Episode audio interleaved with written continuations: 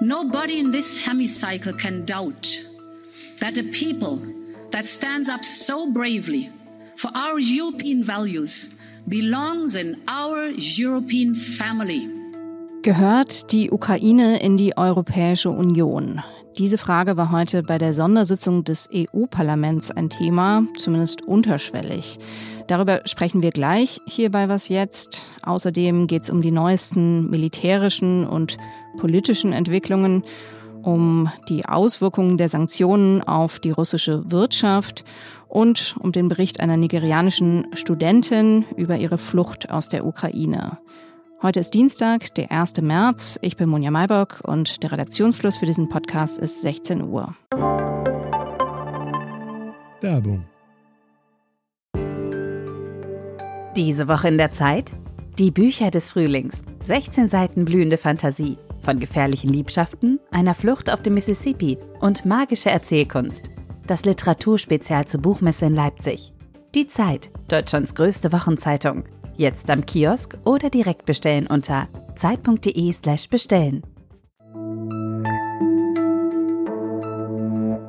Ich fange mal mit der militärischen Lage an. Die russische Armee konzentriert sich jetzt wohl vor allem auf die größten Städte in der Ukraine. Die russischen Truppen haben heute die zweitgrößte Stadt Kharkiv im Osten des Landes bombardiert. Und zwar dort offenbar auch das Stadtzentrum und Wohnviertel. Mindestens zehn Menschen sollen nach Angaben ukrainischer Rettungskräfte dort getötet worden sein. Gefechte und Bombenangriffe wurden auch aus mehreren Städten im Süden des Landes gemeldet. Ein Sprecher des russischen Verteidigungsministeriums sagte, die russischen Streitkräfte hätten die Kontrolle über die Regionen am Asowschen Meer übernommen. Damit hätte Russland eine Landverbindung zwischen seinem Kernland und der 2014 annektierten Halbinsel Krim geschaffen. Die Ukraine hätte damit den Seezugang zum Asowschen Meer verloren. Der ist für Import und Export sehr wichtig. Diese Angaben lassen sich nicht unabhängig überprüfen. Einer dieser strategisch wichtigen Häfen liegt in Mariupol. Die Stadt mit 400.000 Einwohnern soll wohl vollständig eingekreist werden. Pro-russische Separatisten, die ja Seite an Seite mit russischen Soldaten kämpfen, haben dort nach eigenen Angaben zwei sogenannte sichere Korridore eingerichtet. Durch diese Korridore sollen Zivilisten die Stadt bis Mittwoch verlassen. Befürchtet wird ein Großangriff auf Mariupol nach Ablauf dieser Frist. Und dann gibt es noch den russischen Militärkonvoi vor Kiew. Luftaufnahmen zeigen eine Schlange von gepanzerten Fahrzeugen, die 65 Kilometer lang sein soll. Das deutet auf einen geplanten Großangriff auf Kiew hin. Die ukrainische Regierung beschuldigt Russland, Zivilisten zu töten und die zivile Infrastruktur zu zerstören. Auch die politischen Bemühungen um eine Lösung gingen heute weiter. Großbritannien will Russland weiter politisch isolieren. Dazu hat der Premierminister Boris Johnson vorgeschlagen, einen Ausschluss Russlands aus dem UN-Sicherheitsrat zu prüfen. Dort hatte die russische Regierung eine Resolution zum Krieg gegen die Ukraine verhindert. Der ukrainische Präsident Volodymyr Zelensky hatte den Ausschluss Russlands aus dem UN-Sicherheitsrat gefordert. Und die Ukraine hat China gebeten, seinen Einfluss auf Russland zu nutzen und zu vermitteln. Dazu hat der ukrainische Außenminister Dmitri Kuleba mit seinem chinesischen Kollegen Wang Ji telefoniert. Der versprach nach ukrainischen Angaben, sich um eine diplomatische Lösung zu bemühen. In Brüssel hat sich das Europäische Parlament zu einer Sondersitzung getroffen. Der ukrainische Präsident Volodymyr Zelensky war dort per Video zugeschaltet. Er hat in einer emotionalen Rede um Hilfe gebeten. Und ich hoffe, dass wir am heutigen Tag jetzt allen zeigen können, dass wir Europäer sind. Wir sind die Europäische Union und die Europäische Union wird sehr viel stärker mit uns sein. Und ohne sie wird die Ukraine alleine dastehen. EU-Kommissionspräsidentin Ursula von der Leyen sagte der Ukraine 500 Millionen Euro an humanitärer Hilfe zu. Das Geld solle unter anderem zur Versorgung der Flüchtlinge eingesetzt werden, sagte sie. Es gehe bei dem russischen Angriff auf die Ukraine um die Auseinandersetzung zweier Welten, sagte sie. Nicht nur das Schicksal der Ukraine, sondern auch das der übrigen Europäer stehe auf dem Spiel. Am Sonntag hatte von der Leyen eine Debatte über einen möglichen EU-Beitritt ausgelöst. Da sagte sie dem Sender Euronews, So many topics where we work very closely together and indeed over time they belong to us, they are one of us and we want them in. Und dieser Satz, also im Laufe der Zeit gehören sie tatsächlich zu uns, sie sind einer von uns und wir wollen sie drin haben, der ist seitdem viel interpretiert und besprochen worden. Auch der ukrainische Präsident Volodymyr Zelensky hat ihn gehört. Gestern hat er ein offizielles Beitrittsgesuch unterschrieben. Darüber spreche ich jetzt mit dem EU-Korrespondenten der Zeit, Ulrich Ladurner. Hallo Ulrich. Hallo. Was von der Leyen da gesagt hat, war das eine Solidaritätsbekundung oder ist das tatsächlich eine Einladung in die EU? Ich glaube, es war in diesem Augenblick mehr eine Solidaritätsbekundung. Eine Einladung der EU war es auf gewisser Ebene auch, aber man wird ja nicht von heute auf morgen Mitglied der EU. Das ist ein langer, langer Prozess. Da gibt es ja Länder, die äh, wissen, wie lange das dauert. Zum Beispiel die Westbalkanländer, die schon seit vielen Jahren auf den Beitritt äh, in die EU warten. Ich glaube, das war eine Solidaritätsbekundung, äh, wo von der Leyen Position bezogen hat und den Ukrainern sagt, ihr gehört zu uns, wir wollen euch haben. Das ist im Augenblick, glaube ich, auch ein Satz, der anerkennend ist, der Trost spendet und auch eine Perspektive eröffnet. Mhm. Du hast es gerade schon gesagt, der Prozess ist sehr lang ähm, und die Kriterien sind ja auch vielfältig. In den Kopenhagener Kriterien gibt es da drei Bereiche. Einerseits politische Stabilität, dann Wirtschaftsleistung und dann die Bereitschaft, das gemeinsame Rechtssystem zu übernehmen. Wo siehst du da bei der Ukraine die größten Hürden? Naja, das, die größte Hürde, wenn man jetzt eine Aufnahme denkt, der Ukraine, ist natürlich, dass es ein Land, das im Krieg ist, ein Land, das angegriffen worden ist und ein Land, das äh, Grenzkonflikte hat äh, mit äh, einem mächtigen Nachbar Russland. Und mit, abgesehen von allen Kriterien, äh, die jetzt genannt worden sind, ist ein sehr, sehr wichtiges Kriterium, dass die Europäische Union nicht Länder aufnehmen will, die ungelöste Grenzkonflikte haben mit Nachbarländern, weil die EU will ja nicht Konflikte importieren. Und diese Kriterien, äh, die erfüllt natürlich die Ukraine im Augenblick nicht. Man müsste sich überlegen, ob denn dann sozusagen die EU andere Kriterien anlegt, aber das kann ich mir im Moment nicht vorstellen. Eine mögliche Geste wäre ja, die Ukraine als Bewerberland jetzt erstmal aufzunehmen. Ähm, hältst du das für möglich und was würde das praktisch bedeuten? Ja, es gab in den letzten Jahren das schon. Es gibt ja ein Assoziierungsabkommen, es gibt einen, äh, einen Prozess der Annäherung zwischen der Europäischen Union und der Ukraine, der seit Jahren läuft. Es ist ja nicht so, dass man sozusagen damit einen völlig fremden Nachbarn zu tun hat. Da gibt es schon viele Verbindungen, die aufgebaut worden sind. Ich glaube, die muss man fortsetzen. Wenn man jetzt sagt, offizieller Beitrittskandidat, das ist auch auf einer symbolischen Ebene sicher wichtig. Das kann man machen. Es würde allerdings, glaube ich, im Augenblick konkret nicht bedeuten, dass sozusagen in kürzer Zeit die Ukraine beitreten könnte, aber ein symbolischer Schritt wäre das auch. Und hältst du diese Beitrittsdebatte im Moment für sinnvoll? Also man könnte ja auch sagen, das erschwert jetzt zusätzlich die Friedensgespräche zwischen der Ukraine und Russland. Es ist jedenfalls ein zweischneidiges Schwert. Zum einen glaube ich schon, dass das als Botschaft an die Ukrainer, die sich in einem Existenzkampf befinden, sehr wichtig ist. Wenn sie hören, wir stehen zu euch, ihr gehört zu uns, das ist natürlich sehr wichtig. Auf der anderen Seite äh, gibt es natürlich Russland, die genau diese Aussage dahingehend interpretieren werden, sagen, wird als Konfrontation und Einmischung in einen Krieg. Also es ist jetzt zweischneidig schwer. Trotzdem, ich persönlich finde gut, dass es von der Leyen gemacht hat. Man muss sich allerdings klar sein, dass es vor allem jetzt ein Schritt auf der symbolischen Ebene ist und auch im Augenblick dort bleiben wird. Danke dir, Ulrich. Gerne.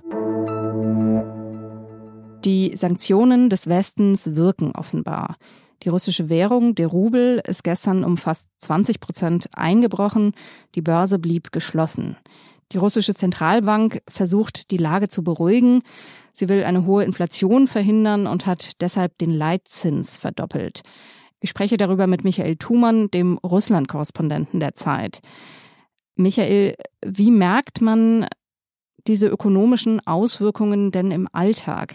Es ist ja die Rede von Leuten, die Schlange stehen, um Geld abzuheben. Hast du sowas auch beobachtet? Ja, das habe ich gesehen, Munja. Es ist so, dass äh, hier tatsächlich die Leute verzweifelt äh, teilweise vor diesen Geldautomaten stehen und ähm, dass sie halt versuchen, von ihrem Konto zu retten, was zu retten ist. Zumal einfach auch der Rubel derzeit in Lichtgeschwindigkeit verfällt. Ähm, täglich ist das, was die Leute auf dem Konto haben, weniger wert. Und immer mehr Leute haben natürlich auch ähm, zu Recht Angst um ihre Jobs. Jetzt hat ja die russische Zentralbank auch schon reagiert, aber das scheint die Leute nicht zu beruhigen, oder? Nein, die russische Zentralbank kann am Ende auch ähm, so viel nicht machen. Sie kann jetzt ein paar Devisenverkäufe äh, machen, nur sie wird natürlich auch mit den Devisen, die der russische Präsident angehäuft hat in den letzten Jahren, sorgsam haushalten müssen. Ähm, äh, zugleich ähm, ist die Panik einfach da. Die, äh, und so eine Panik, wenn sie erstmal da ist, ist sie ziemlich schwer zu stoppen. Das Vertrauen in die russische Wirtschaft und in das russische Finanzsystem erodiert mit jedem Tag. Sind das denn tatsächlich die Sanktionen, die das jetzt bewirken, oder ist es eher eine allgemeine Stimmung? Es ist eine Kombination. Die äh, Sanktionen sind der härteste Keulenschlag derzeit. Und äh, die haben gewissermaßen eine Entwicklung, die im Ansatz vorher schon da war, rasant beschleunigt. Ähm, vorher war schon da ein schwindendes Vertrauen in ähm, den Willen der russischen Regierung, wirklich etwas für die Wirtschaft zu tun. Das haben äh, Wirtschaftsführer in den letzten Tagen auch immer wieder zum Ausdruck gebracht. Und ähm, der Rubel ist auch vorher schon in der äh, Aufmarschzeit, als die russische Armee sich um die Ukraine herum gruppierte, ähm, ist er auch schon gefallen. Aber jetzt ist er halt eben abgestürzt, weil das, was alle die ganze Zeit befürchtet hatten, SWIFT setzt ein und äh, die großen russischen Banken werden vom internationalen Geldverkehr und damit von weiterem Devisenzufluss abgeschnitten, eingetreten ist. Gleichzeitig gibt es ja jetzt auch immer mehr Berichte über russische Verluste, also über getötete russische Soldaten. Das jetzt alles zusammengenommen, was bewirkt das? Wie ist die Stimmung in der russischen Bevölkerung gegenüber diesem Krieg? Also ich habe gestern Abend noch mit einem russischen Meinungsforscher gesprochen, der ähm, äh, mir bestätigte, das, was ein äh, staatliches russisches Meinungsinstitut Meinungsforschungsinstitut herausgelassen hat, dass nämlich 68 Prozent der Bevölkerung diesen Krieg oder ihren Präsidenten auf seinem Feldzug unterstützen würden und nur 22 Prozent klar dagegen seien. Ähm, diese Zahlen muss man differenzieren, deshalb, weil ähm, äh, sie verteilen sich nämlich auf jung und alt und auf städtisch und ähm, in der Provinz lebend. Also die großen Metropolen Moskau, St. Petersburg, Jekaterinburg, Novosibirsk haben klassischerweise ähm, eher bürgerliches Publikum, auch mehr Liberale. Und ähm, die, in diesen großen Städten und gerade auch in Moskau, wo ich lebe, ist einfach die Antikriegsstimmung wesentlich stärker. Gleichzeitig ist bei den Älteren ähm, 50 plus ähm, die sehen sehr viel Staatsfernsehen und das Staatsfernsehen berichtet niemals über russische Verluste. Äh, da gibt's einfach immer nur Nazis, die werden irgendwie vernichtet und dann gibt's irgendwie gute ukrainische Soldaten, die sich ergeben und von russischen Soldaten ist nicht die Rede, nur von ihren Heldentaten. Und ähm, das wiederum kauft äh, offenbar ein größerer Teil dieser Fernsehzuschauer, während die Jüngeren sich halt in den sozialen Netzen bewegen. Und auch wenn Twitter und Facebook und alles Mögliche hier gedrosselt wird, kriegen sie trotzdem einen Teil davon mit, was wirklich läuft. Und ähm, entsprechend wächst gerade unter den Jüngeren die Antikriegsstimmung. Und rechnest du damit, dass sich das noch verstärkt? Also, dass irgendwann in der Bevölkerung der Unmut weiter wächst? Ich sehe, dass sich ähm, die russische Regierung ähm, und ihr Führer jetzt schon äh, verrechnet haben, ähm, dass äh, die Kampagne sehr, sehr langsam läuft. Äh, der Krieg ist in die Städte getragen und ähm, frisst sich dort fest. Und ähm, es sieht alles danach aus, als würde es halt eben tatsächlich ein, ein längerer und auch sehr blutiger Krieg werden. Und da es halt eben sehr viele ähm, Verbindungen gibt zwischen Russland und der Ukraine und die Leute kennen sich ja, ähm, äh, deshalb glaube ich, dass diese Informationen auch anders als bei Syrien zum Beispiel ähm, nach Russland zurücksickern werden. Das ist ganz unausweichlich, egal was das Staatsfernsehen quatscht. Und äh, deshalb glaube ich, dass der Unmut wachsen wird. Ob er je dazu ausreicht, in diesem wahnsinnig autoritär, repressiv ausgestalteten Polizeistaat, den Putin hier aufgebaut hat in den letzten 15 Jahren, ähm, ob das ausreicht, einen Regierungswechsel oder in irgendeiner Form Entscheidungen auf den engen Zirkel der Führung und vor allem auf den geradezu hypochondrisch abgeschotteten Präsidenten, der sich ja mit jedem nur auf zehn Meter trifft, ähm, ob das irgendeine Auswirkung auf diese Leute haben wird, das kann ich nicht sagen. Danke dir, Michael. Sehr gern, Munja. Was noch? Wir wollen ja hier im Podcast immer wieder hören, wie es Menschen in der Ukraine geht. Und dazu gehören natürlich auch Menschen, die in die Ukraine eingewandert sind. In den letzten Tagen gab es ja Berichte über rassistische Vorfälle. Schwarze Menschen sollen zum Beispiel an der Grenze nach Polen schikaniert worden sein. Mein Kollege Malcolm Ohanwe hat mit der nigerianischen Studentin Blossom gesprochen. Sie ist 28 und ist vor vier Monaten nach Kiew gekommen, um dort ihren Master in Politikwissenschaften zu machen. Als sie dort Raketen einschlagen hörte, hat sie beschlossen, nach Polen zu fliehen. Und am Bahnhof in Kiew stand sie an einem überfüllten Gleis und hat versucht, in einen Zug Richtung Westen zu steigen. They entered, I think the fifth person and then I was the sixth person. Immediately I wanted to enter. This guy from nowhere just came in and pushed me and told me to, niet, niet, niet, niet, niet. I'm like... Also ein weißer Mann hat sie geschubst und Nein, Nein, Nein gerufen. Ihre Freundin hinter ihr hat sie dann zurückgeschubst, also in den Zug rein. Und eine andere Frau, eine weiße Frau, kam dann und hat dem Mann gesagt, also dass er niemanden am Einsteigen hindern soll. So I almost fell off, but the reason why I did not fall off was because my friend behind had to push me back. And then this lady from nowhere just came up with this wonderful energy and pushed the guy away and told the guy not to stop anybody. Als Blossom und ihre Freunde in Lviv ankamen, gab es Raketenalarm. Sie rannten zu einem Gebäude, doch der Besitzer des Geschäfts, der ließ sie nicht rein. We ran to a particular shop here, not far from here. And all this guy was supposed to do was to allow all of us to enter. And then he took some white guys and the ladies that were there, and we, the Africans, were left outside. So immediately his people got in there, they started speaking to him. He allowed them in. And then I was angry and I told everyone, please let racism stop. What if really that was a bomb? That means we will be left out there. Also Rassismus und Schikanen hat Blossom auf dem Weg erlebt, aber auch immer wieder Hilfsbereitschaft. Heute Morgen hat sie dann ohne Probleme die Grenze nach Polen überquert.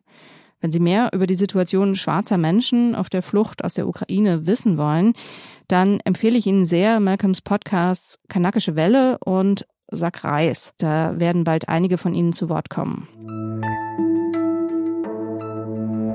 Das war es für den Moment. Morgen früh können Sie bei meinem Kollegen Janis Kamesin unter anderem hören, ob sich die deutsche Gesellschaft jetzt militarisiert und was das bedeutet. Wenn Sie uns Mails schreiben wollen, das können Sie immer gerne tun an wasjetzt.zeit.de. Ich bin Munja Mayberg. Tschüss und einen schönen Abend.